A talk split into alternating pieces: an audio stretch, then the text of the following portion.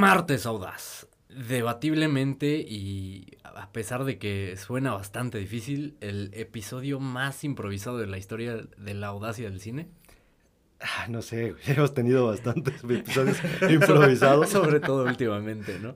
Digamos el más apresurado por eh, cuestiones... Eh, fallas técnicas. Fallas técnicas, entonces eh, tenemos poco tiempo para grabar este episodio. Sí, con un tema no tan preparado, vamos a ver qué tal sale. Igual es un experimento que vale la pena. Quédense para averiguarlo. Eh, de entrada nos cambiaron el tema completamente. Producción me está diciendo que vamos a hablar de Richie O'Farrill y sus amiguitos de pero Así es, digo, es, el, tema más relevante del fin de semana. Imagínate cómo están las aguas, cabrón. Lo que dice producción con todas sus letras es a quién le va, le va a interesar a Ari Aster después de lo que ocurrió este fin de semana con la escena del stand-up mexicana. Ah, no, pues a nadie, güey. O sea, después de lo que por sí a nadie le iba a interesar y parece que eso están diciendo los números, pero eh, déjenme presentarlos y entramos en tema. Eh, está conmigo, como siempre, a mi izquierda, el gran Pepe Audaz, enorme Pepe Audaz, sobrio, lo veo entero, lo veo bastante en forma para iniciar el episodio. Y a mi derecha se encuentra Pablo Audaz. Eh, no tan entero, pero ya es costumbre de Pablo. ¿Qué les puedo decir? Últimamente ya llega hecho pedazos el buen Pablín, pero... ¿Cómo están el día de hoy, muchachos? Mi nombre es Alan, por cierto. ¿Cómo están? Ah, pero ¿Alan qué? Alan el Recio. Mazmorras también.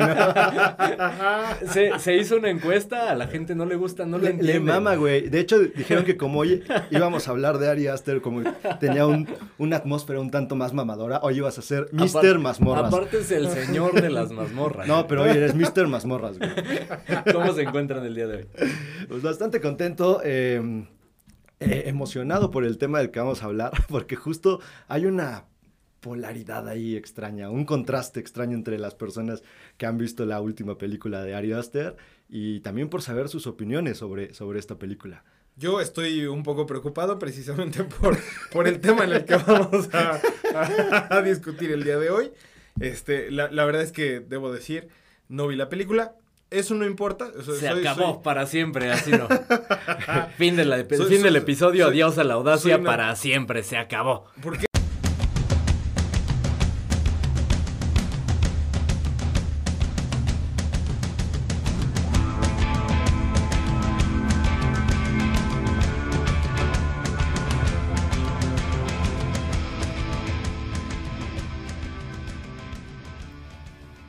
Producción me hizo recapacitar y dicen que tenemos que tener episodio porque ya le estamos pagando a Pablito por este episodio.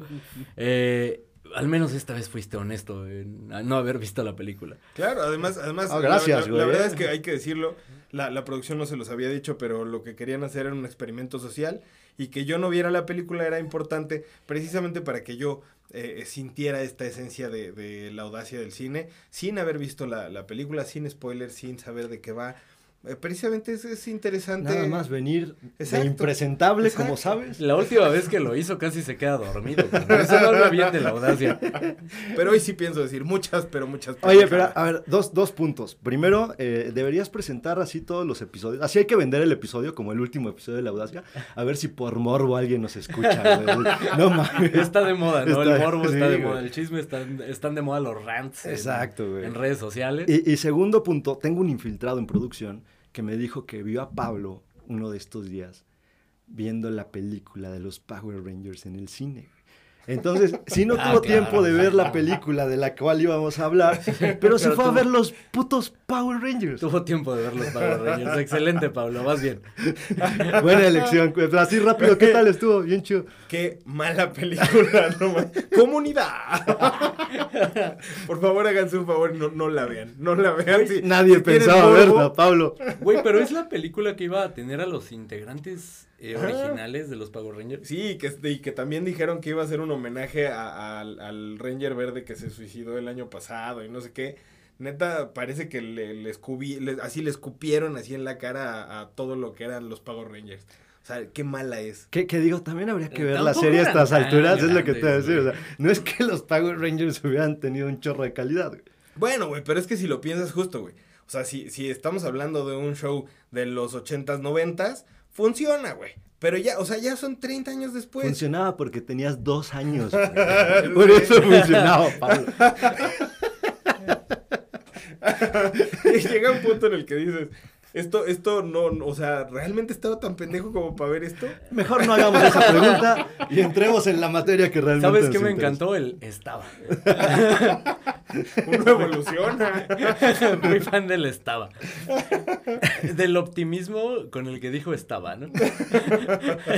Pero sí, el, el tema del día de hoy y todo parte del estreno de la película Bo tiene miedo, película del director, eh, ya no tanto promesa, pero uno de los directores que más nos entusiasmaba acá en La Audacia y a, y a muchísima gente que disfruta su cine, Ari Aster. Eh, ¿Quién es Ari Aster? Es el director que debuta con Hereditary. En español no recuerdo el nombre. Si lo saben, por favor, ayúdenme acá porque me estoy Creo- matando. Creo, creo que era el legado del diablo. El Sí, legado del sí es diablo. cierto. El legado del diablo. Y el director de Midsommar. Películas un tanto controversiales, un tanto, eh, digamos, para, para la audiencia en general, pero que hizo un culto de, de seguidores eh, muy, muy sólido y que disfrutaron bastante esas, esas dos películas. Eh, la audacia del cine incluida, creo, creo yo. No tenemos controversia hasta ahí. Los tres disfrut- disfrutamos muchísimo estas dos películas. En lo personal, Hereditary disfruto un poco más de, de la trama, disfruto un poco más de esta película como un todo. Midsommar me parece tremenda, ya hablaremos un poquito más de eso. Ahora estrena Bo tiene miedo. ¿Qué, eh, ¿Qué opinas, Pablo? ¿O qué opiniones has visto de Bo tiene miedo? Te confirmamos ahorita. Ok. eh, Pues en mi investigación audaz, para empezar, sé que le está yendo muy mal. Sé que es una Terrible. película que, que en realidad creo que está siendo como demasiado mamadora y entonces la gente no le está terminando de disfrutar. Yo, eh, eso fue la percepción que vi en los comentarios que, que estuve leyendo, en lo que investigué. O sea, incluso hay, hay, hay posts que, que dicen que es básicamente el suicidio como, como, como director de Ari Aster, lo cual me tiene bastante preocupado. Nah, tampoco tanto. Se están, se están volando ¿se la barda. No, no me parece un, un suicidio como director. o sea, que creo que al final del día es un director que siempre se ha arriesgado y siempre nos cuenta las historias que se le da la gana. Y bajo esa premisa, pues al final nos vuelve a contar la historia que él quiere. Creo que lo lleva a un extremo innecesario en cuanto, no solamente la duración, la película dura tres horas. Antes, de entrar a ese detalle, platícale a Pablo y a la Armada Audaz que no ha visto la película. Afortunados ellos. No, a ver, Este, platícales justo- de qué va la película. Antes de eso, antes de eso, ahorita que decías afortunados, antes de llegar al afortunados o no afortunados, hay un sector de la, de la población que sí se siente afortunada de haber visto esta película. Algunos por razones de mamador y por salir a la plática con un tema aparentemente más interesante de lo que el resto pudiera platicar, y algunos otros porque sí están disfrutando la película y porque disfrutaron algunas cosas. Entonces, prácticamente, ah, muy al estilo de, de Ari Aster, nos cuenta la historia de Joaquín Phoenix, eh, un, un personaje el cual se encuentra con distintos temores a lo largo de la película que en gran medida detonan con la relación que tiene con su madre. Todo esto con ciertos aspectos fantasiosos dentro de la misma que muy- es muy, muy de Ari Aster para que de alguna manera juegue entre lo que es real y lo que no. Y justo esto como detonante de esta relación tan, em, un tanto enfermiza, pero también este, muy tensa que tiene con, con su madre y la forma en cómo él percibe eh, la, la relación con, con su madre. Pero no solamente con su madre, porque va, tiene que ir a través de un viaje para llegar a este punto de relación con su madre y nos va mostrando un poco de los miedos que tiene que sí, en gran parte gracias a esto, pero con, con estos miedos con los que vive su día a día y con los que él percibe el mundo. Bajo esa premisa suena bastante interesante. Ahora lo que les decía, punto número uno, la película dura tres horas. Si estás dispuesto a ver tres horas de Ari Aster, siendo Ari Aster mamado, con un chorro de pretensión, con un chorro de mamador, agrandadísimo el cabrón, porque ahorita yo, yo creo que siente que es prácticamente Dios y que lo que nos vaya a contar nos lo va a contar de una manera impresionante. Tomando en cuenta eso, la película se vuelve muy cansada, en mi opinión. Pero Demos dos pasitos para atrás, ¿les parece? ¿Quién es Ari Aster? Ari Aster es este eh, director eh, judío de, que nace en Nueva York. Es hijo de una pianista y, e hijo de, de un compositor musical. Digamos, tiene el arte en la sangre, ¿no? Y también un poco lo mamador. como buen artista. Como buen artista tiene un poco esto, este aspecto mamador. Es eh, relativamente joven, tiene 37 años, 36 años, tiene 36 años. Y eh, es un director que sorprendió al mundo, sí con varios cortos que, que eh, son igual de perturbadores, son igual de, de pretenciosos, algunos aterrizan, algunos no. pero debuta con este largometraje Hereditary, que es una de las mejores películas de horror de los últimos años y como debut directorial es tremendo. Es una, una gran película de horror. Hereditary es esta película que, eh, según yo, todavía está en Amazon Prime. Y eh, que relata la, la, historia de una familia que, que está en, en, duelo. A eso le, le, agrega el factor sobrenatural. Y lo convierte en un art house horror con aspectos cinematográficos bastante. Eh, que denotan bastante más experiencia de la que tenía realmente. Una película que vale un montón la pena. ¿Qué opinas de esa película, Pablo? la, verdad es que, la verdad es que me gustó bastante. Sí, es una muy buena película. Y sobre todo que creo que la aterriza muy bien. Porque, a ver, a, a mí me parece que el, cine de Ari Aster sí es un cine un tanto mamador. Precisamente porque sus películas no solo son densas. Aquí, y, a diferencia de lo que hace con, con Hereditary y Midsommar, me parece que es una película que, que tú puedes disfrutar sin, sin ni siquiera pensar en este trasfondo como más mamador que al final lo, lo que te cuenta puede ser eh, lo que realmente está pasando o puede ser... Eh, más no, metafórico quizá. Justo, sí, yo, yo, yo creo que eh, esa es, esa es la parte más rica que tiene Ari Aster en su cine, que por lo menos en estas primeras dos cintas, tú puedes ver la película de una forma un poquito más literal y funciona. Y ahora, ya si también quieres entrarle a este rollo un poquito más mamador y pensar en las metáforas que, que, que, que van ahí en la película, también funciona y, y, y, me parece que lo que había construido en estas últimas, bueno, en estas dos películas, lo había hecho muy bien. Digo, me parece que Hereditary mejor que Midsommar, pero, pero al, al final funciona. Ojo, eh, en mi opinión, Midsommar es mejor técnicamente, técnicamente y, como en el aspecto directorial, vaya, en el eh, dirigir, dirigir, una película, en el llevar los ritmos, quizá eh, es mejor. Eh, sin embargo, la historia de, de Hereditary se me hace que, que es una historia más fácil de, de, conectar y si te gusta el horror y si horror es lo que buscas, te lo va a dar. Acá en Midsommar puede que, que sea igual un tanto extensa, se cae por momentos. Eh, también, y, y, una de las críticas de esta película es la brutalidad excesiva de, de la película.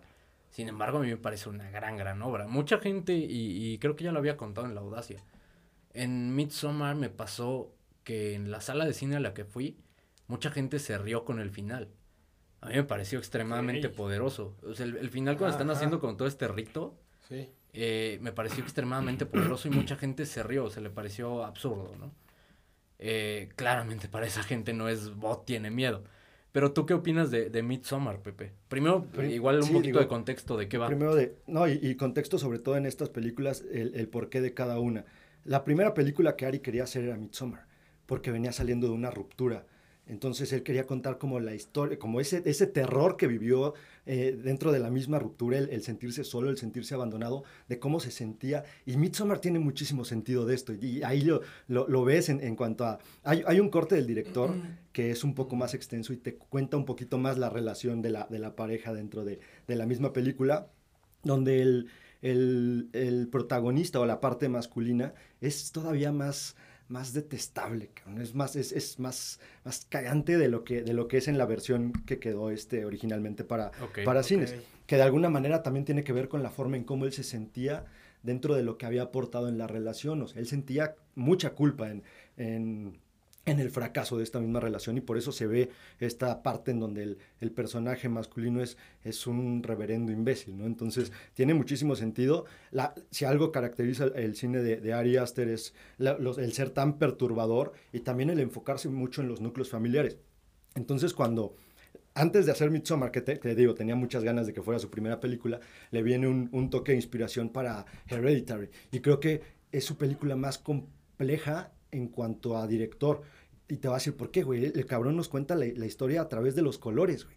O sea, está, está increíble porque nos va contando qué color pertenece a, a, cada, a cada personaje que va, claro. que va este, siendo partícipe de la película. Por ejemplo, y esto es un ejercicio muy lindo para la Armada, o si no han visto la película, véanla así, el, el, el verde dentro de la misma película significa el, el despertar del demonio. ¿No? El cómo, se va, cómo va floreciendo este demonio. El azul dentro de la misma película significa la realidad en la que están los, los personajes. El, el, ámbar significa el demonio como tal. El rojo es el peligro. En cada escena, en cada secuencia donde hay estos colores, te está diciendo qué es lo que está pasando. En, en una escena de, de, un entierro, y, y no es un spoiler porque ni contexto les voy a dar, va bajando el ataúd, el ataúd es azul, va bajando y a la vez la, la, toma va subiendo con el verde del pasto y te va dando a entender que la, la, la realidad que te, en la que vivía esta familia está, está enterrada porque el demonio ya, ya ha llegado a, a, a, desarrollarse por completo. Y ahí es donde la película detona y te digo, te lo va contando de una manera tan maravillosa y tan artística que, que yo creo que es imposible no pensar en, en esta como su, no solo su, una magnífica ópera prima, sino como ya lo sí, mencionabas, claro. su mejor película en cuanto a lo que te está contando, la historia que te está dando, todos los personajes, cómo te los va desarrollando, cada uno tiene un, eh, cada uno es un pilar, aquí no podrías hablar tanto de protagónicos, cada personaje es muy importante para el desarrollo de, la historia que te va a contar. Y en Midsommar, pues ni qué decir, ¿no? Aquí, como, como mencionabas, lleva su, su técnica a un punto más, más complejo, a un punto más, digamos, un punto más áster, en donde te dice, sí. mira lo que he aprendido a lo largo de estos años. Claro, y la película se vuelve complejísima. Eh, digamos que, que, en este aspecto tiene eh, dotes de, de, genialidad impresionantes, ¿no? Sobre todo en, en, como la forma para construir sus películas y en el cuidado de sus detalles. Eh, por ahí veía que, que Tony Collette, que protagoniza la primera película, su debut, Hereditary, mencionaba que, que nunca había trabajado con un director, y, y, vaya, la carrera que tiene Tony Colette, ¿no? Pero que nunca había trabajado con un director tan preparado. Que okay. eh, parecía que dos años antes tenía él en su cabeza cada uno de los planos y cada uno de, de los diálogos y cómo entregarlos de, de, sus actores, ¿no? Entonces, desde ahí te habla de, de alguien que sí, eh, en efecto, es brillante para, para concebir el cine, para, para crear cine y, y creo que esto eh, puede ser uno de los defectos, justamente, una de las eh, de los pecados de esta última película, ¿no? El, el, el, saberse todo esto. Estoy de acuerdo contigo también con lo que mencionas, uno de los mejores eh, debuts, una, una, de las mejores óperas primas de, de, horror quizá de la historia y de la historia contemporánea, por ahí debatible con otros dos directores que me gustaría abordar más adelante. Eh, pero sí, definitivamente lo refrenda con, con Midsommar. También una película que visualmente es impactante. Las tres películas que ha hecho me parece que son impactantes visualmente. Una fotografía preciosa las caracteriza, un manejo de cámara impresionante y, que al final valen mucho la pena, al menos las primeras dos, si eres fan del horror, recomendadísimas. Cabe mencionar que las tres son de A24, entonces, eh, digamos, algo tienen. Sí, claro, ¿no? Al, al final del día a24 se caracteriza por, por dar rienda suelta a los directores y porque todo lo que traen ahí de creatividad lo puedan explotar al máximo. Y eso también puede jugar en contra, ¿no? Porque a veces cuando tú le das todas las cartas al director para que hagan lo que se les antoje y trabajen a sus anchas y jueguen con sus ideas, de pronto también pueden rebuscar en, en estas mismas ideas y, y, puede ciclarse dentro del mensaje que te están dando sí. en la misma película. Que, que, justo eso era lo que les iba a decir. Eh, ahorita, y un poquito retomando lo que, lo que dijeron los dos, esta, esta última película un poco te enseña como esta evolución que tiene Ari Aster como director y por otro lado justo eh, esta parte de, de que pues se, se, se, queda, o sea, digamos, le dan rienda suelta a, a Ari Aster para hacer esta película. ¿Creen que eso es lo que realmente le está pegando a la película? Que, a ver, sus, sus otros dos proyectos habían sido pues más aterrizados y al final justo tenían este, este contexto más metafórico, este contexto más artístico que, que le da esta genialidad a lo que es Ari Aster. Pero al final, si tú ibas al cine sin, sin, sin buscarle este, estos trasfondos más metafóricos, que al final son muy interesantes de ver, pero, pero, o sea, igual la película termina funcionando, termina cuajando. ¿Creen que esta película es demasiado metafórica en el contexto en el que estábamos hablando para que la gente conecte con ella? Porque al final eh, mucho de la película, precisamente que va dentro de, de, de, esta relación que tiene, sobre todo con, con su madre, eh, es, e, es, realmente, yo creo, muy metafórica la película. Y entonces termina dejando de conectar con, con la banda. Y más banda termina, sale de la película diciendo, ¿qué chingados acabo de ver? Vamos por, por partes. primero, de forma general. Lo mencionabas hace un momento, en, todas la, en todas sus películas, no lo mencionaste tal cual, pero creo que quedó implícito en todas sus películas deja algo de sí, o sea, son como muy personales y, toma eh, vivencias propias, las exalta y las convierte en una película. Creo que esta es su película más personal y como muy local en muchos aspectos de, de la misma, en muchos aspectos del guion. Ya lo veíamos viendo, Hereditary creo que es la más amigable en cuanto a ritmo, en cuanto a tiempo. Posteriormente está Midsommar con dos horas y media. Acá se vuela la barda con tres horas. Eh, sin embargo, Midsommar creo que tiene un, ritmo más amigable o un ritmo eh, que te va llevando de la mano para reventar al final. A cada entrada te divide la película en cuatro actos, podrías decir. cuatro o cinco actos que a su vez tienen tres actos. Entonces es un sube y baja de emociones. Llegas a un clímax en un acto, te lo baja completamente y te vuelve a llevar. Eh, funciona hasta cierto punto. Quisiera hablar, hablar primero de las de las fortalezas. Lo que ya habíamos visto de Ari, lo volvemos a ver. Vemos un, manejo de cámaras brutal, vemos cada plano cuidadísimo, vemos eh, el manejo de la teoría de color, vemos eh, diferentes técnicas de, de, cine, vemos eh, incluso una, una, secuencia completa. y, seguro la viste en el tráiler donde es como una especie de escenografía teatral Y, y de hecho pues dentro de la película tenemos eso y, hace alusión a, una obra de teatro. Eh, está brutal, técnicamente es impresionante y es sublime. ¿Cuál es eh, uno de los temas que veo dentro de esto? Son ideas como para tres películas. Si aterriza esas ideas en, eh, en, tres películas distintas, creo que pudieran funcionar juntas, eh, no sé, debatible y lo, lo, iremos platicando, pero ¿qué otras fortalezas ves dentro de esta película, Pepe? No, digo, esas, esas son las fortalezas que siempre va a tener Ari y que siempre nos va a entregar y por eso mínimo vale la pena darle una oportunidad, además de, de lo que ya mencionamos de las primeras dos películas. Volviendo un poquito al tema que tú mencionabas, Pablo, en cuanto a, a, lo metafórico que podría ser la película, yo creo que no es tanto el aspecto metafórico lo que puede llegar a cansar a, a la, audiencia. Yo creo que es más el, el, rebuscar la misma idea dentro de, las, de los mismos actos que te va dando. O sea, porque a la película le entiendes, tampoco es como que, que, no entiendas el mensaje, el mensaje es muy claro, pero creo que rebusca dentro de los mismos actos la misma idea, el mismo mensaje, y te lo va diciendo una y otra y otra y otra vez. Entonces llega un momento en donde ya el mensaje ya te quedó claro, pero te lo va diciendo con diferentes elementos que viene a ser cansado incluso, o sea, no es tanto el tema de las tres horas, porque al final hay películas que hemos visto y que duran tres horas. Es el ritmo, güey. es el ritmo de las mismas, de las mismas, este, los actos por los que te va llevando.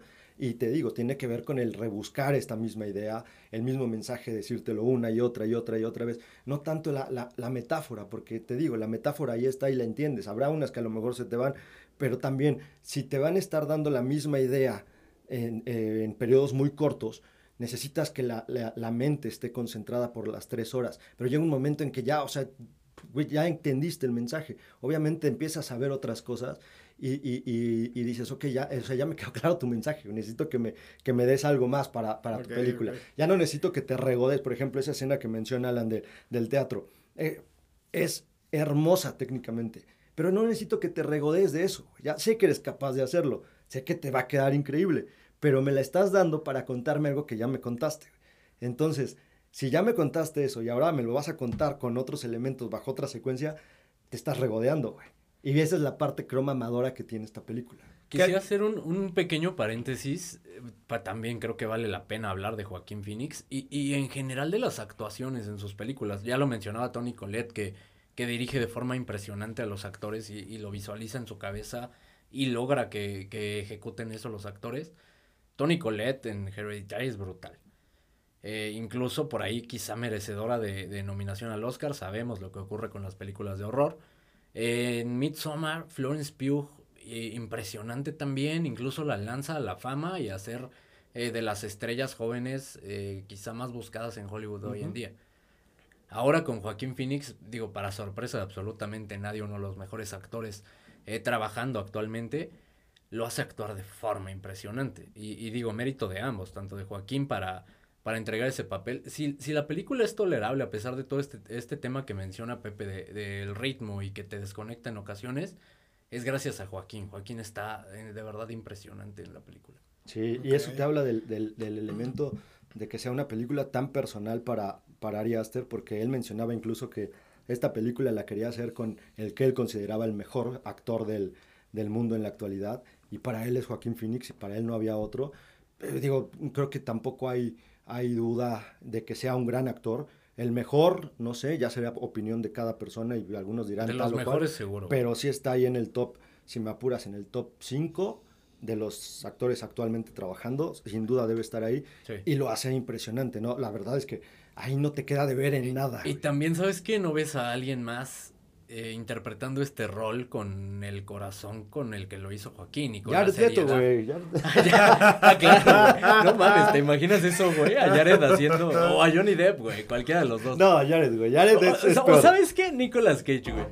Nicolas Cage, güey, estaría. O sea, ¿sabes por qué Jared, güey? Porque él se hubiera madreado a su mamá, güey. Seguro. Para meterse en personaje. Seguro. Porque actor de método. Exacto. Güey. actor de método sí hubiera puteado a su mamá. Eh, sí, estoy de acuerdo con esa parte. Eh, retomar lo que mencionaba hace un momento. Se siente como muchas películas en una sola. Y cada acto individual te presenta ideas que te atrapan. La, la, el primer acto de, de esta película es, un acto que te genera eh, claustrofobia, que te recuerdan tanto a Mother de, de eh, Aronofsky. de Aronofsky, perdón. Eh, a Mother te recuerda, te da como esa sensación de, de malestar, de incomodidad, de, de te perturba y, y, de verdad es muy, muy disfrutable porque en realidad no, no entiendes lo que está ocurriendo. Ahora ese acto tiene un final y de repente pasamos a otro, otro acto completamente. Eh, desde ahí empieza a, padecer, en mi opinión, el ritmo de la película. Cada uno por separado es brutal, todos juntos y de una sola sentada eh, sí pesan, en mi opinión. Ok, entonces a lo mejor ya en, en plataforma ves el primer acto, te vas a comer, regresas, ves el siguiente acto. Una miniserie tipo Black Mirror creo que hubiera funcionado increíble, ¿eh? Sí, si lo hubieran dividido como tipo de Irishman, que la dividen en, en, ciertas partes para que la puedas disfrutar, creo que el mensaje te quedaría todavía más, más contundente en, en la mente, porque creo que es eso, o sea, es, es, un exceso de mensaje, en mi opinión. Entonces, y es, es un exceso de despliegue técnico de Ari Aster.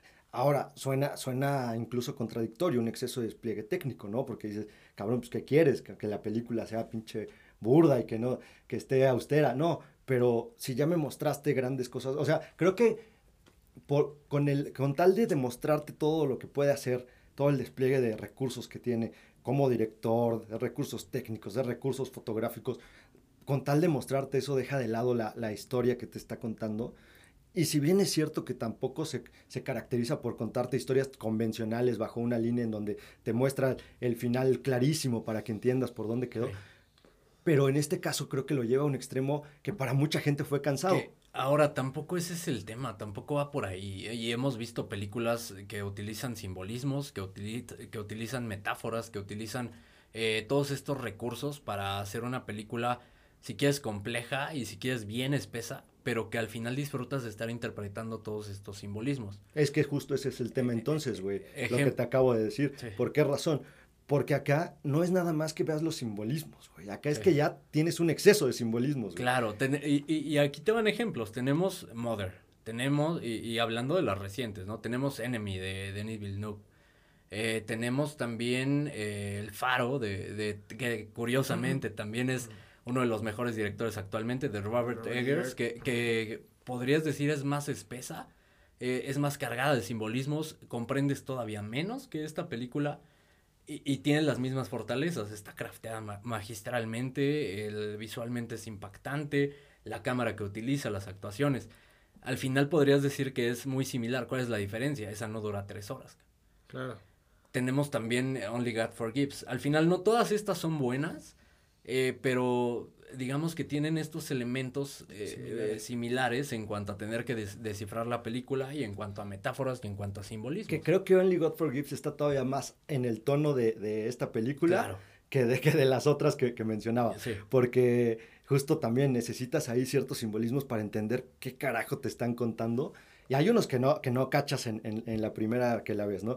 Pero también lo que pasa con Only God Forgives es que cuando, cuando ves algunas de estas referencias explicadas, tampoco te dan ganas de volver a ver la película. Y creo que eso pasa con, Veo Tiene Miedo, en donde te pueden explicar referencias que se te pasaron y que seguramente vas a decir, eh, me quedo con eso, tampoco quiero volver a verla porque se está un poquito cansado. Hablando de metáforas y analogías, aquí te va una con la que resumía la película justo terminando. Y, te acabo de mencionar, tiene elementos muy, muy disfrutables que, que sin duda eh, por separado para mí hubieran funcionado. Juntas, en mi opinión, no funcionan. Creo que de, de esto, eh, eh, la analogía perfecta sería, no sé, tres comidas que disfrutes. no sé, los tacos, los hotcakes, ¿qué otra comida te gusta? Lo que sea, enchiladas. Todo es riquísimo. Y, y todo puede, no sé, te lo prepara un chef y te lo hace de forma increíble ¿Qué pasa si te juntan todos y te lo dan en exceso? Es una marranada. Es una marranada que terminas sin disfrutar y terminas llenísimo y terminas pues hastiado hasta de las comidas. A Pablo le dio risa porque sí se le antojó. se le antojó todo. yo, sí me hacía un... El sabadito me hice un coctelito de esos. y, si le pones un taco y si le pones helado arriba. Mm. a ver, también, no mames, vivimos en la CDMX donde estábamos acostumbrados a que te hagan un perro bolillo con un taco encima, tal vez, no fue, tal vez no fue el mejor ejemplo para ti, Pablo. Una pizza de Nutella para rematar. Una torta de enchilada con taco. creo que viviendo en la CDMX tampoco nos podemos quejar Tampoco está tan rebuscado. Ok, no fue el mejor ejemplo para Pablo. Pero se entiende la idea central. Son muchos elementos que por separado funcionan o, o siento que funcionarían bastante mejor. Técnicamente es una preciosura, pero sí es cansada y es una película que sí va a pesar. Que algo que me sorprendió, en la sala en la que estaba nadie se salió. En la mía nada más una pareja. Mucha gente sí se rió, o sea, de, de, varias situaciones, y es que es imposible no reírte en una, pero reírte, o sea, de, de puta, qué absurdo, cabrón. O sea, yo nada más faltaba que me pusiera esto hay, hay al final de la película. Hay una donde sí. es, sí o sí te tienes que reír. Sí, que, que sabes que eh, también juega con eso, hablando de la risa, o sea, juega con la comedia. Eh, comedia, eh, no sé, muy, muy, muy rara. O sea, comedia ni siquiera negra, comedia muy, muy rara. Muy Ari. Muy Ari. Sí. o sea, es el vato que invitas a tu casa y se empieza a contar unos chistes acá, unas historias que a él le parecen graciosísimas. Y tú nada más te le quedas viendo de, vete de mi casa. Güey, por favor no agarres los cuchillos.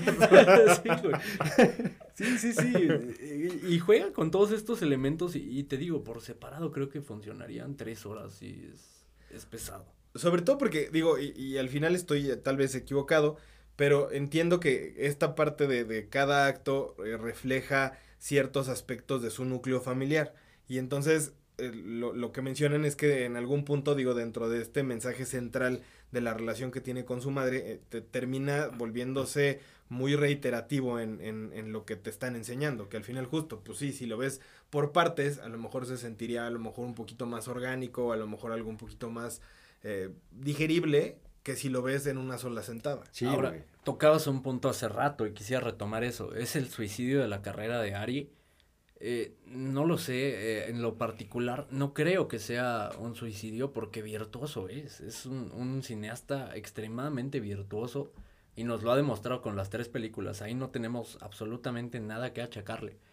Pero leía por ahí unos comentarios justo de, de un director que es bastante comparable con Ari y muy comparado también eh, por en general el mundo del cine, Robert Eggers que nos entregó The Northman el año pasado apenas. Eh, y lo hizo bastante bien. Su tercer película, al igual que, que Bo tiene miedo de Ari Aster. Y en una de estas entrevistas mencionaba, a veces como creador necesitas a alguien que te ponga un freno. Necesitas a alguien que, porque tú tienes una visión muy clavada y eres perfeccionista y eres eh, un visionario si quieres y, y, en ocasiones quizá te, te crees todos estos comentarios positivos que, que, que dicen de ti creo que en la vida en general necesitas a ese alguien que te diga, oye, no, tampoco te creas eh, todo lo que te están diciendo porque también tienes errores. Claro. Y también tienes que tener a alguien que te contenga. Eso mencionaba muy inteligentemente, en mi opinión, Robert Eggers. Y creo que eso es lo que le faltó a Ari. Creo que le faltó a alguien que le dijera, oye, Ari, tal vez es demasiado. Y, ya tomando en, cuenta ese comentario, partimos de que es A24, que justo hace un momento Pepe mencionaba que se caracteriza por darle libertad creativa a todos los directores con los que trabajan. ¿Creen que si hubiera sido otra, otra casa productora que a lo mejor hubiera contenido un poquito más este proyecto, hubiera sido más disfrutable? Otra casa mm. productora no lo agarra. Es que justo ese es mi pedo, que seguramente Ari Aster en este, en este punto en el que dice yo quiero enseñar mi arte, no me voy a ir con alguien más, que, que, que, no me deje transmitir lo que quiero transmitir. O tal vez no pueda ir con alguien más, ¿no? O, tal vez nadie diga, me aviento con una película de ofertas, pero, pero mira, justo le, le platicaba Alan eh, el, otro día, la, la, película iba a durar cuatro horas. Seguramente alguien le, le, trató de decir, Ari, cuatro horas no me chingues, güey. y, y Ari dijo, ok, vamos a editarlo un poquito y la, editó a tres, tampoco le bajó tanto. y seguramente esa, misma persona que le dijo de las cuatro dijo, Ari, tres, yo creo que le podemos cortar otro poquito. Y ahí es cuando dijo, no, esta es mi obra, yo soy Ari Aster, el gran maestro, y lo mandó a la fregada, y tampoco se dejó ayudar como mencionaba Alan, ¿no? En este caso, pues, hay una, necesitas a alguien que te ponga un frenito de repente, pero también creo que se agradece, y esta es una de las cosas positivas, y a lo mejor va a sonar un tanto contradictoria porque estamos hablando un tanto mal de la película, pero se agradece el hecho de que haya directores que se arriesguen y que nos quieran contar sus historias bajo sus propios términos, porque creo que al final eso es lo que va a llevar a que Ari pueda volver a hacer una película. Por eso no creo que sea un suicidio este, en cuanto a, su dirección, porque no creo que vaya, vaya a terminar con una carrera cuando nos entrega algo con cierta, con muchísima calidad. El, problema es la narrativa de la misma película, pero la calidad ahí está y, y es espectacular verla y verla en cine es maravilloso. Pero entonces, este, este descalabro que tuvo, si él es una persona inteligente y autocrítica, seguramente va a decir, ok, para mi siguiente proyecto no voy a repetir los mismos errores y voy a tratar de hacer una película... Menos mamadora. Menos mamadora. Sí, sí, sí, que a lo mejor no, no tratando de llegarle a más gente, porque creo que estos directores, si, si algo tienen es que les vale madres que, que su película le llegue a millones de, de personas. Y creo que gran parte de la leyenda o del mito que han forjado tanto los, los directores que, que, de, los que de los que hablabas hace un momento, es el hecho de que dentro del nicho de directores son los que los maman. O sea, el mismo Jordan Peele ha hablado de Ari Aster como un dios. Martin Scorsese ha dicho que, que Ari es un genio. Digo, también... No dudo que lo sea, El problema es cuando se lo cree y dice, déjame mostrarles lo genio que es. Güey, sí, ya sabemos A ver, ponte a pensar en algo el güey tenía como 31 años cuando Martin Scorsese le dijo que era una ah, chingonería, puedes mantener los pies en la tierra. O sea, no mames, tu mamá te dice que está orgullosa y andas volando. ¿De Mi mamá me dice que estoy guapo y salgo cuadrado. sí, no, o sea, no Salgo bien cuadrado. Dale tirando flow por las calles, güey. Ahora que te lo diga Martin Scorsese, pues no, no chingues. Obviamente tienes que tener un, un, balance en tu mente, cabrón. ¿Sabes cuál es el problema? Qué difícil tener autocrítica cuando la realidad es que la audiencia está mamando la película, que tampoco lo comprendo. está, la audiencia está mamando la película. Los críticos arrancaron con un 83, que es altísimo. Ajá. Eh, ya el día de hoy, pues está un poquito más abajo, un 62, que me parece más cercano a la realidad. Si lo separas técnicamente, si es un 9, 10 quizá. No 10, 10 sería perfecto y ninguna película es perfecta, ponle un 9. Pero eh, en un todo como película, en cuanto a narrativa, como lo mencionaba Pepe, sí me parece que, que reprueba en esta ocasión Nari, al menos para mi gusto, para mi opinión. Entonces, si, si la audiencia está mamando tu película, ¿cómo vas a tener esa autocrítica? ¿Crees que la taquilla te lo va a dar? Lo mencionabas también. Difícilmente se ponen a ver números, no, no, para ellos el cine no son números. Exacto. La taquilla está diciendo otra cosa, la gente no quiere ver su película, lleva, costó 35 millones lleva 3 millones. Va a ser uno de los pocos fracasos de A24. Mira, entre esta gente que le está gustando la película, yo los dividiría en dos. Y, bajo esa premisa, a los que yo no entendería son a los que realmente no les gustó y andan mamando que les gustó. Claro. Y que en la, en la conversación, en la, en, la, en la charla son los que llegan y, oye, no, no has visto, veo tiene miedo, eh, de verdad, los simbolismos, ¿no? Y cuando les dices, no me gustó, no la entendiste. Sí, exacto. no la entendiste, bro. Son los primeros que te van a descalificar, pero en realidad a ellos no les gustó. O sea, saben que es una película de la cual pueden hablar y pueden sentirse superiores intelectualmente dentro de sus amiguitos. Y seguramente va a haber uno de Por sus eso amiguitos- mejor no la veas, Pablo. Va a haber uno de sus amiguitos que va a decir, uno de sus amiguitos dirá tal vez, güey, qué inteligente es ese cabrón, güey. O sea, que, cuánta cultura hay dentro de esta persona. Y ese, a esos- ese tipo de personas es lo que les gusta. No la volverían a ver nunca, güey. Y es más, probablemente hasta se salieron de la misma película y se fumaron el resumen para ver qué, en qué terminaba, cuáles son los simbolismos para poder platicar de ellos. Y hay otro sector de la audiencia a la que sí le está gustando realmente y que ta- es entendible porque a lo mejor ellos disfrutaron más de este tipo de, de exceso en cuanto a referencias, en cuanto a simbolismos, en cuanto a metáforas. Y si lo, Y en los- cuanto a la técnica. y si lo sí disfrutaron, está bien, qué chingón. A- al menos para nosotros, por lo que estamos diciendo, pues no fue nuestra película. No sé, a lo mejor en, en- en muchos años sea tu película. Solo Sí, la ya vida estés todo loco, güey, de que la, la audacia no funcionó y estés, eh, seas un fracaso en la vida y estés destruido por dentro y te sientas súper mamador, quizá ahí sí. Puede ser. Me está diciendo, o sea, se, se está describiendo Alan, ¿viste? Sí, güey, yo, yo sí Está, me- está güey, como unos dice, dos meses en un no futuro, película. Güey, Güey, tú ves así, tú no ves así tu futuro, claro que yo sí veo así mi futuro, güey. No, más bien. Vuelto loco y con los, eh, los cables todos idos, desconectados. No, pero a ver, que la ¿cuál audacia futuro, funcione. güey? Así estás, ya, mira, es tu presente, güey. es posible, güey. A eso me refiero, no es futuro, Es güey. posible, güey. y aún güey. así no me gustó, entonces probablemente tu teoría falla ahí, güey. No, pero dije en varios años, ya con una cierta madurez en tu loquera puede que lo veas de otra manera. No sé, habría que platicar con alguna persona que genuinamente lo disfrutó para que nos dé unos puntos por los cuales sí está buena, güey. Fíjate que he visto varios críticos que la han disfrutado muchísimo, pero lo que mencionaba hace un momento, lo que disfrutaron fue la forma en la que está construida la película, no tanto la narrativa. Eh, creo que ahí sí, eh, si eres alguien que, que ve todos esos detalles y, y- y que son suficientes esos detalles para ti, sin duda te va a encantar esta película. Güey, o sea, son suficientes, pero tomando en cuenta esa narrativa que flaquea y que son tres horas, pues ya no es tan suficiente, güey. Tienes que estar muy, muy enamorado del cine, ¿no? Para... O de Ari. O de Ari también, que creo que ese también es un problema, al menos para mí. Eh, intento ser más objetivo en ese aspecto. Estoy enamorado de los dos primeros trabajos de Ari y esperaba muchísimo de, de este trabajo. La realidad es que cuando vi el tráiler dije, no, esta película no va a ser. No sé si eso afectó eh, mi forma de ver la película y al final terminó pesándome y terminé sin disfrutarla. Pero eh, sí me pasó y, y- y no siento, al menos y no sé, digo, a quién le he ganado, ¿no? Pero no quiero solapar a Ari por, por esta película porque me gustaron sus dos primeros trabajos y me encantaron sus dos primeros trabajos. No, pero no, no sería solapar, güey, porque simplemente no te llegó la película. Claro. Y eso tampoco es culpa de Ari, güey, porque él está llegando a un nicho a lo mejor muy pequeño, pero le está llegando por alguna razón, güey. Sí. ¿No? Entonces, pues, para ellos está bien. Y para ellos tal vez no decepcionó a Ari Aster. Y en esta ocasión fue super Ari Aster con su gran película y su gran épica sobre la relación madre-hijo. Para ellos está bien, güey. No sería, no sería solo. Tampoco tiene nada de malo que una película no te guste, güey. Y digo, el tráiler a lo mejor te pesó a ti, le pesó más a Pablo porque ni se paró en el cine a verla. ¿Tú en qué lado estás, güey? O sea, ¿disfrutaste la película? Me queda claro que no.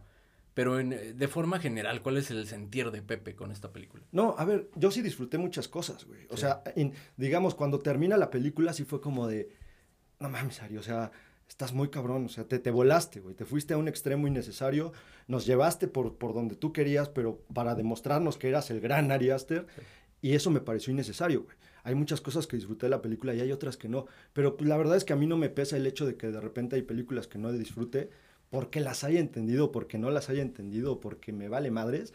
O sea, simplemente no me llegó, no me llegó el mensaje y punto, güey, no pasa nada. Y por eso te digo, hay películas que incluso sucede de esa manera.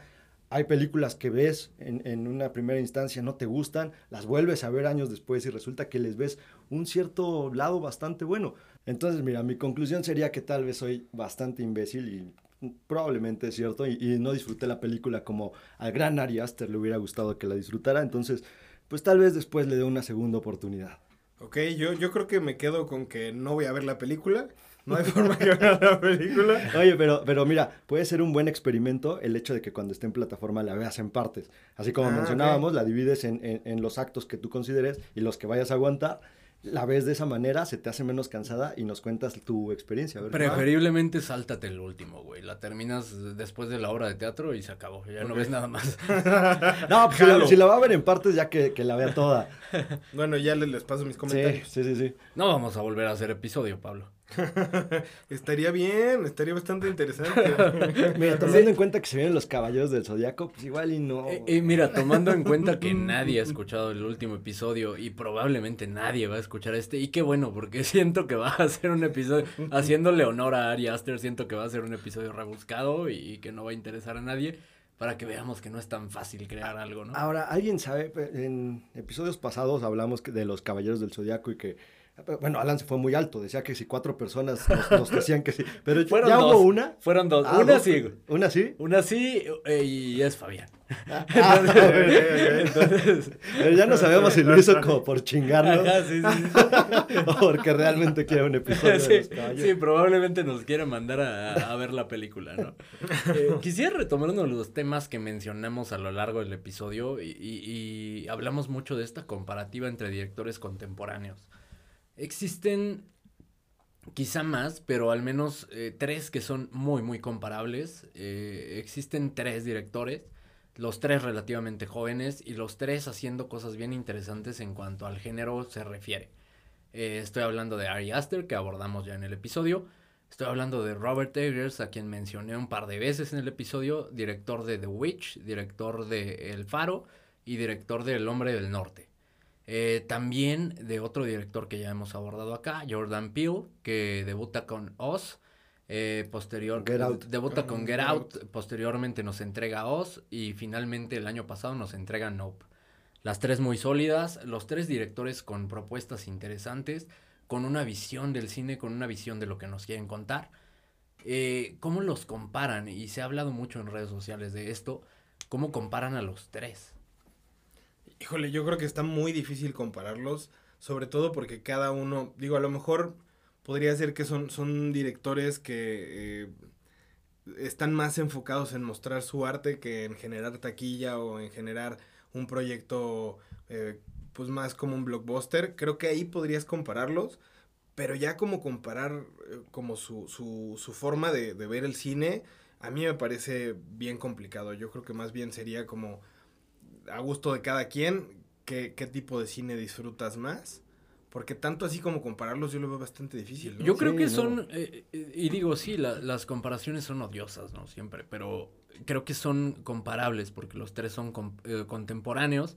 Los tres se han caracterizado por este tipo de cine eh, más orientado al art house horror. Los tres tienen propuestas frescas, propuestas interesantes. Los tres tienen debuts. Y, de hecho, vayamos por películas. Eh, eh, Robert Eggers lo mencionaba, debuta con La Bruja. Eh, Jordan Peele debuta con Get Out. Ari Aster debuta con Hereditary. Las tres sí distintas, pero bajo un mismo tono. Los tres con debuts que, que emocionan al mundo del cine y sobre todo a los fans del horror. Su segunda película los consolida porque las tres son sólidas. Un tanto más eh, de Lighthouse. Creo que acá, me inclinaría un poco más por, por Robert Eggers porque eh, siento que es una película eh, más apegada a su visión con, con aspectos técnicos superiores a las otras dos. Al final las tres disfrutables y en este caso el que mejor trabajo hace para consolidarse, en mi opinión, es Robert Eggers.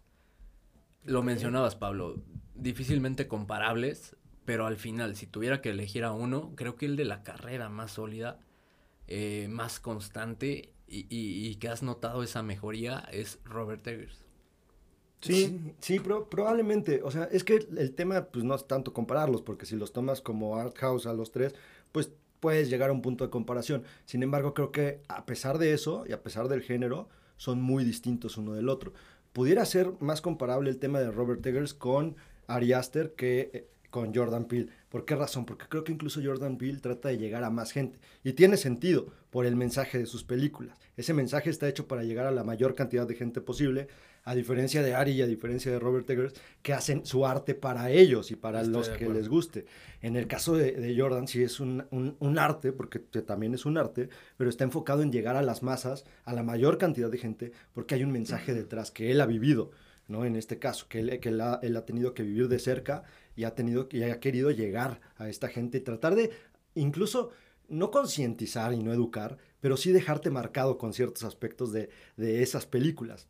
Entonces, creo que es, es un estilo incluso más amigable, en mi opinión, que el, el de los otros dos. En cuanto a la carrera sólida, estoy contigo, Robert Eggers creo que tiene una, una carrera que va más, más enfocada a lo que es un cineasta como tal, para tomando en cuenta que también su cine es para mostrarse.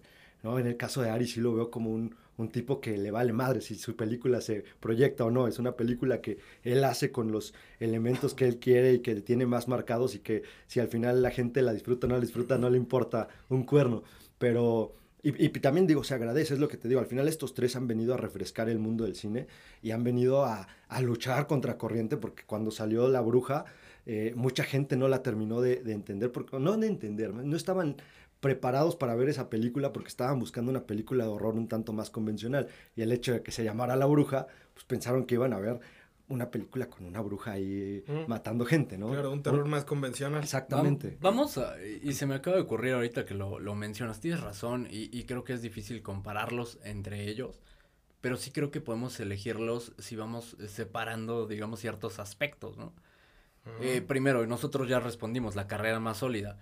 Eh, ambos estamos de acuerdo. Robert Eggers, ¿tú qué opinas, Pablo? ¿Quién tiene la carrera más sólida de los tres? Yo creo que no hay duda, es Robert Eggers el, el, el, el que tiene la carrera más sólida. Y que aún así, y, y que, a ver, eh, hablando en taquilla, que entiendo que esto es como muy aparte, pero también The Northman eh, fue, un, fue una película que, que no, o sea, no, no, no, no generó lo que tenía que haber generado. Aún así, yo creo que eh, cinematografía, cinemat Te entendimos todos perfectamente.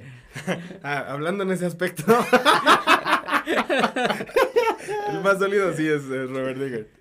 Ok, hablemos de, ya, ya, mencionamos quién es el más sólido. Eh, hablemos de, de, aspectos técnicos. ¿Quién y puntualmente aspectos cinematográficos puramente, hablando de cinematografía, de banda sonora, de manejo de cámara.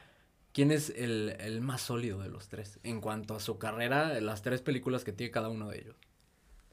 Yo, yo me aventuraría y sin ver Bo tiene miedo con Ari Aster. Ari Aster. Ajá. Ok. Yo creo por, por, mira, esa primera película de Hereditary creo que tiene elementos de verdad muy impresionantes. El tema de, de los colores, de cómo te va contando a través de los colores la historia, y pero, pero de una manera muy, muy, muy digerible a la vista, o sea, sí es, es algo que notas muy, muy fácilmente, ¿no? Creo, creo, que incluso por eso muchas personas pues ya se sentían conoce, amplias conocedoras del cine, porque pues como si la captas, pues es como de, órale, yo no sabía leer una película a través de los colores, pero esto también, esto es obra del, del director, ¿no? Es como, como este, esta forma de, llegar a más gente a través de estos colores. Entonces creo que bajo, bajo esa perspectiva sí diría que él, tiene los elementos para ser el, el, director más rico en cuanto a esos aspectos que también lo pongo muy a la par con Robert Eggers. Creo que los, e, ellos dos están un escalón, un arriba, escalón de Jordan arriba Peele. de Jordan Peele, pero que si algo tiene Jordan Peele es saber llegar a más gente y que también eso es un gran mérito. Claro. Eh, estoy de acuerdo con, contigo en ese aspecto. Creo que Ari Aster es el más dotado, es el, el más brillante de los tres en ese aspecto. Sin embargo, no, no así para aterrizar sus proyectos. Incluso de los tres, creo que el que más se ha aventurado y salido un poco de, de su zona de confort es Robert Eggers. Eh, como quiera, Jordan Poole ha, seguido bajo la misma línea, este, este horror un tanto más fantasioso y muy enfocado a, a su cultura, a la cultura afroamericana. Eh, creo que Robert Eggers sí se aventura al tratar de hacer un blockbuster, al entregarnos esta épica. A ninguno de los otros dos lo hemos visto salir de, de esta zona de confort. Sí, que, que, digo, ya no, ya no sé qué tan zona de confort sea cuando de pronto alguien, alguien eventualmente le, le va a decir, oye, la película no la está viendo nadie. O sea, sí. Está muy bien que llegues a un nicho y que tengas un culto ahí de gente que, que ama a Ari Aster, pero al final también pues vivimos de, de taquilla. Güey. Siguiente rubro que quizá debió haber sido la primera pregunta y así hubiera sido de haber preparado el episodio. Eh, ¿quién, tiene, ¿Quién de los tres tiene el mejor debut? Ya, lo, ya mencioné cada, de, de cada uno su ópera prima. ¿Quién tiene la mejor? Híjole, esa, esa creo que está bastante complicada, pero yo diría que Ari Aster. Sí, creo que es la, la película con que... Hereditary. Que, con Hereditary creo que es la película que más he visto. Eh, la, aunque la, la, bruja cuando la vi sí me, sí me, dejó medio traumadito, ¿eh? O sea, creo que en primera instancia fue la que más me pegó. Claro. Sí. Y, y, digo, no, la he visto creo que un par de veces más, pero Hereditary sí la he visto como cinco o seis, entonces sí que creo que de alguna manera le he encontrado tantas cosas que este, ya después de seis vistas, si no le encuentras más cosas, güey, pues está ciego, ¿no? güey? Pero creo que le he encontrado tantas cosas que le ha agarrado un cariño muy, muy grande a esa película. Yo me quedo con The Witch, me quedo con The Witch porque creo que es un trabajo más maduro y denota muchísima madurez del cineasta a pesar de ser su ópera prima. Eh, en los aspectos cinematográficos, los valores que tiene y ustedes saben, disfruto mucho la fotografía. Quizá de todas es la mejor fotografía, así fotografía puramente y con el, el presupuesto que tenía, eh, creo que es la que más disfruto. Además, me, me encanta la actuación de Anya, Taylor-Joy, la hace eh, hiper famosa, la lanza a la fama. Y, y también quiero un tatuaje, tatuaje de Black Phillip. Entonces, sin lugar a dudas, es, es a quien yo elegiría como mejor debut. eh, Robert Eggers en este caso. No sé por qué sabía que ibas a decir The Witch. Precisamente por lo del tatuaje, pues, sabía Sí, que ibas a decir The Witch, tatuaje sí, de Black güey. Phillip. Eh, ¿Quién es el mejor escritor de los tres? Mejores guiones, los guiones más sólidos. ¿Quién los tiene? Creo que Robert Eggers es el, el más complejo, pero insisto, o sea, el hecho de que Jordan Peele pueda llegar a más gente con sus mensajes, creo que también te habla de una, un- una escritura bastante pues, dinámica, por así decirlo, ¿no? Porque sus películas son entretenidas a pesar de lo que te está contando. A pesar de eso, yo creo que por la complejidad que maneja Robert Eggers, yo me quedaría con él. Y con Ari Aster no por el tema que, que mencionaban hace un ratito, de que no termina de aterrizar las, las ideas que, que tiene, sobre todo en esta última película. Yo, yo justo eh, me gustaría decir que Jordan Peele, precisamente porque eh, es un cine que disfruto bastante, pero siendo muy objetivo me, me iría con Robert Eggers. Depende cómo lo veas. Si, si lo ves desde eh, el aspecto de, de qué guiones son más inteligentes, quizás sí los de Robert Eggers. Guiones más amigables, Jordan Peele. Y ahí creo que se lo podrías dar a cualquiera sin problemas. sí. Y no estarías equivocado. Si quizá para la, la, la audiencia más global, más general, Jordan Peele. Y también para la cultura afroamericana, quizá por este impacto me inclino un poco más a Jordan Peele. Nada más por este impacto y, y porque sabe hacer eh, amigables sus películas. Eh, tenía otra pregunta, creo que esta está clara. ¿Quién es el más mamador de los tres? Creo que está clarísimo. Pablo. y todo- sí, sí, justamente. Justamente, esa es la, la respuesta correcta. Ganando como siempre, Ah, ¿qué a huevo. Ligeramente menos mamador que Ari Aster, por lo tanto Ari Aster gana este, este rubro. Pero también Pablo con un debut cinematográfico sólido, ¿eh? Sólido, Está claro. perdido por ahí, pero... En YouTube, si le buscan, lo pueden Lo pueden encontrar. Debut sólido. Si alguien lo encuentra, eh, de verdad. ¿También a dirigiste? valer la pena. ¿O nada más actuaste? No, solo actué. Solo actué. Perfecto. Le, Escritura le- tampoco. le- le- le di mis comentarios al director, pero, pero en realidad es que no, no Se- me quiero llevar ese crédito. Se ¿no? nota cierta influencia de, de tu parte, ¿eh? Sí, Eh, sí, pero, pero soy humilde, entonces no, no me quiero llevar ese crédito. Ah, muy bien, Pablo, muy bien. Esta pregunta me interesa mucho eh, y, y creo que es la, la, la mejor de las eh, preguntas que hemos hecho. ¿Quién de los tres directores tiene el mejor futuro? O el futuro más brillante de los tres. No, sin duda, a ver, los tres ya tienen un, o sea, son un presente dentro del, del cine. Y, y hace rato lo mencionábamos, si nos vamos al tema de quién tiene mayores condiciones, pues, probablemente Ari Aster, y por ahí dirías, en algún momento va a sacar una obra que te va a volar la cabeza y que va a ser un, una obra increíble que va a romper paradigmas como lo, lo hizo todo en todas partes al mismo tiempo el año pasado, pero, en- pero también está el tema de lo mamador que platicaba. Ah. Exactamente. Si Creo no que se- eso si le puede sí, pesar. güey, si no se llega de las personas adecuadas, se va, que, se va a terminar convirtiendo en, en Jodorowsky, güey. Exacto. Ajá. Y eso, eso puede pesar muy duro, güey. Sí, justo tiene, tiene el potencial. No respondiste. ¿Quién, quién para ti aventúrate? No, te digo, güey, o sea, para mí, Ari Aster. Ari Aster Ari tiene el futuro tiene, más tiene el brillante. futuro más brillante. Que te, te- que te digo, o sea, los tres tienen un futuro impresionante.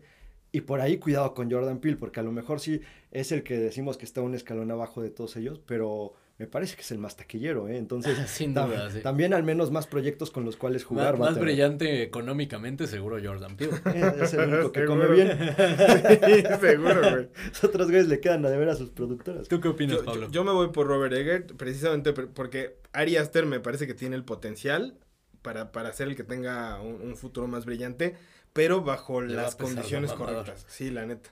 Yo pienso lo Co- mismo. como a mí. Pienso lo mismo, se ve. También tenías un pinche futuro impresionante. Tengo el potencial, güey, pero no, no, no.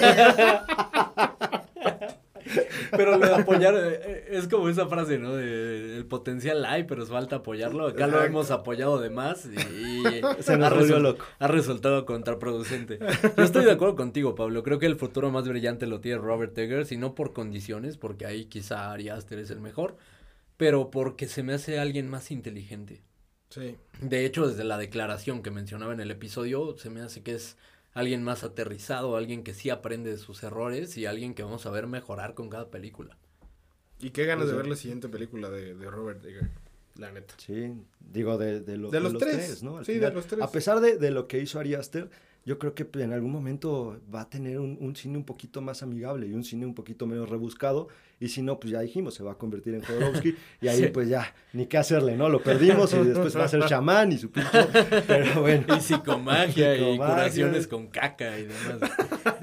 yo me quedé en el epazote, cabrón. O sea, no. No, hecho 100% Ah, no, la real. sí. ¿no? No, hecho 100% No, sí, real. sí, o sea, sí sé que, que hace eso y que de repente en su psicomagia es como de sale a la calle y encuentra un gato y cómete su caca, ¿no? Sí, Cosas sí, de sí. ese tipo, o sea, esperemos que no llegue a ese punto. Ojalá. Ojalá que no, eh, ojalá que tampoco llegue el punto en el que este episodio se haya tornado tan aburrido y justo caigamos en lo que, en lo que tanto criticamos de la última película de, de Ari Aster, ojalá lo hayan disfrutado como lo disfrutamos nosotros y ojalá nos sigan escuchando cada martes eh, en todas las plataformas de, de podcast, en la plataforma que consuman sus podcasts, ahí estamos.